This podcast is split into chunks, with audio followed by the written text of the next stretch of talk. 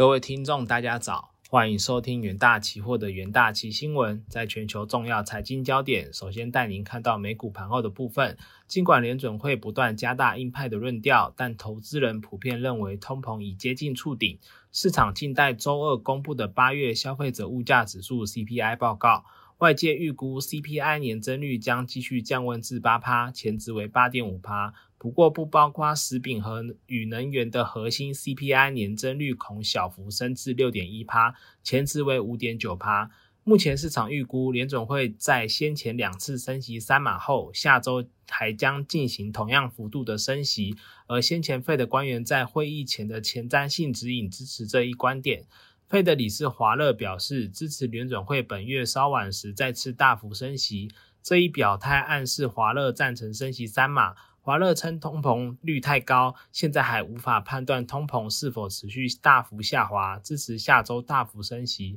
使政策利率达到明显限制需求的水准。另外一方面，欧洲本周将公布一篮子紧急措施提案，其中包括对能源企业征收暴利税。但各国在细节以及是否对天然天然气价格设置上限的问题仍存有分歧。根据欧盟轮值主席国捷克公布的会议摘要，为在冬季来临前降低民众与企业不断飙升的能源账单，部长们在上周五的会议上要求设置天然气价格上限。据悉，欧盟执委会主席冯德莱恩将在周三的演讲中提及该项提议。各国对这项措施会缓解或加剧欧洲能源危机，仍保持着不同的看法。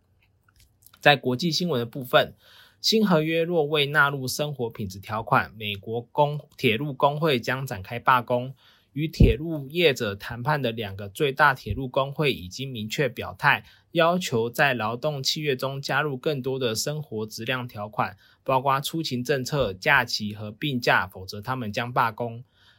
机车头工程师和培训培训师兄弟会和 Smart 运输分会代表了铁路工会的半数工人。十二个工会中有十个已与铁路承运人达成初步协议。呃，熟悉谈判的消息人士指出，他们没有要求生活质量条款，但有所谓的呃 Me Too 条款，也就是说，如果这两个工会与资方就合约达成任何利益，其他工会的成员都会比照办理。一位劳工发言人说：“如果这份合约以目前的形式提交，他绝对不会通过。而且工人们很工人们很生气，他们希望在考勤政策方面有所进展，并且不必因请病假或休假而害怕被解雇。除非解决这个问题，否则工会不会批准。”铁路业者发言人则指出，不会对正在进行的谈判发表评论，但强调来说。呃，业者仍在仍与尚未达成初步协议的工会积极讨论，并将继续尽一切努力，根据 PEB 的建议达成协议。美国拜登总统七月任命了一个总统紧急委员会 PEB，希望避免罢工，并提出铁路和工会可以达成一致的一个建议。在过去两年的谈判中，出行政策和人员配置一直是争论的焦点。在波克夏控股的全资子公司 BNSF 在二月公布积分制的考勤系统之后，超过七百名工会工会工人辞职。该系统在五月进行了修订，但工会表示这些修改并未解决安全问题，甚至称得上是无情。而且据消息人士透露，员工甚至会因请假去参加父母的丧礼而受到处罚。铁路公司辩称，新政策对于确保有足够的出勤员工至关重要。铁路交通因服务恶化而一直受到工会、托运人还有监管机构的一个审查。美国大约四十趴的长途贸易是经由铁路运输，比任何其他运输方式都多。如果工会罢工，超过七千列火车将被带死，而铁路产业预估每天将给经济造成高达二十亿美元的损失。美国卡车运输协会致函国会，敦促采取行动。代表零售和农业等其他产业团体也同声附和，并指出，目前卡车司机短缺使该行业难以处理更多的货运。呃，ATA 总裁兼 CEO 史皮尔在信中指出。七千列美国长城货运货运火车待驶，将需要每天额外四十六万长城卡车才能抵消。但就现有的车队和缺少八万名司机的卡车业而言，这是不可能的。任何铁路服务中断都会对供应链造成严重破坏，并并且全面加剧通膨的压力。美国商会周一呼吁在铁路劳资谈判中采取紧急行动，以避免罢工和国家经济灾难。如果铁路和工会无法在周五的可呃周五可能的停工前达成自愿协议，美国的最大商业协会呼吁国会立即采取行动。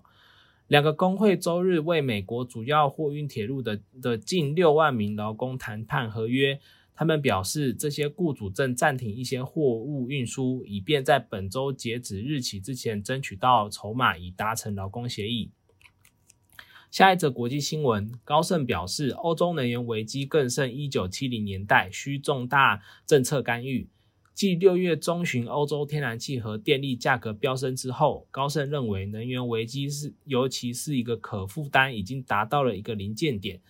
可能需要重大的一个政策干预。高盛认为，市场仍然低估危机危机的深度、广度以及结构性的影响。实际上，当前的危机比一九七零年代的石油危机更加严重。根据目前的远期价格，高盛表示，如果明年初典型欧洲家庭的能源账单将达到每月五百欧元左右的峰值，他们也不会感到惊讶。这个意味着，呃，自二零二一年以来增长了近两百趴的一个数值。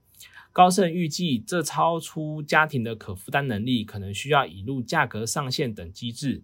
而且，高盛认为，在发电领域引入价格上限，可以为欧盟节约约六千五百亿欧元的电费，为消费者和市场缓解一定的压力，同时让政府免于征收暴利税。即使设置价格上限，也不能完全解决呃负担能力的问题。高盛怀疑，最终可能还是需要近需要让近期的一个账单飙升分摊到十到二十年。公用事业公公司有必要为这些未来的呃付款证券化，从而避免对资产负债表造成过重的负担。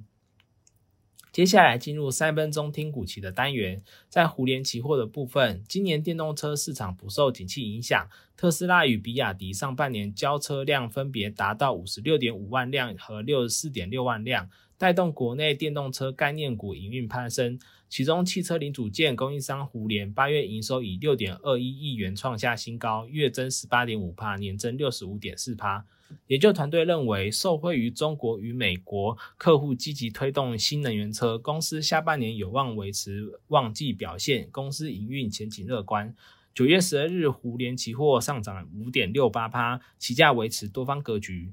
在威盛期货的部分，因公司多角化布局有成，加上元宇宙市场持续成长，威盛八月合并营收达九点八三亿元，创近期新高，月增六十八趴，年增六十九点一趴。研究团队认为，威盛近年积极转进 AI、智慧堆高机、物联网等领域，加上近期 Meta、苹果等国际大厂宣布加入 AR、VR 市场后，市场乐观看待元宇宙的产业发展。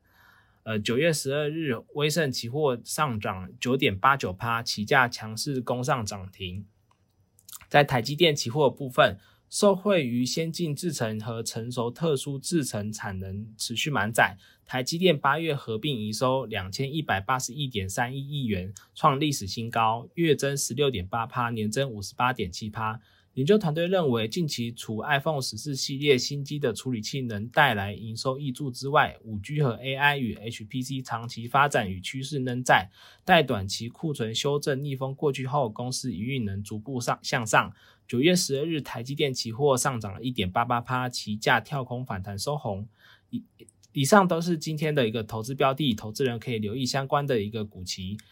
呃，以上就是今天的重点新闻整理，谢谢各位收听，我们明天元大旗新闻再见。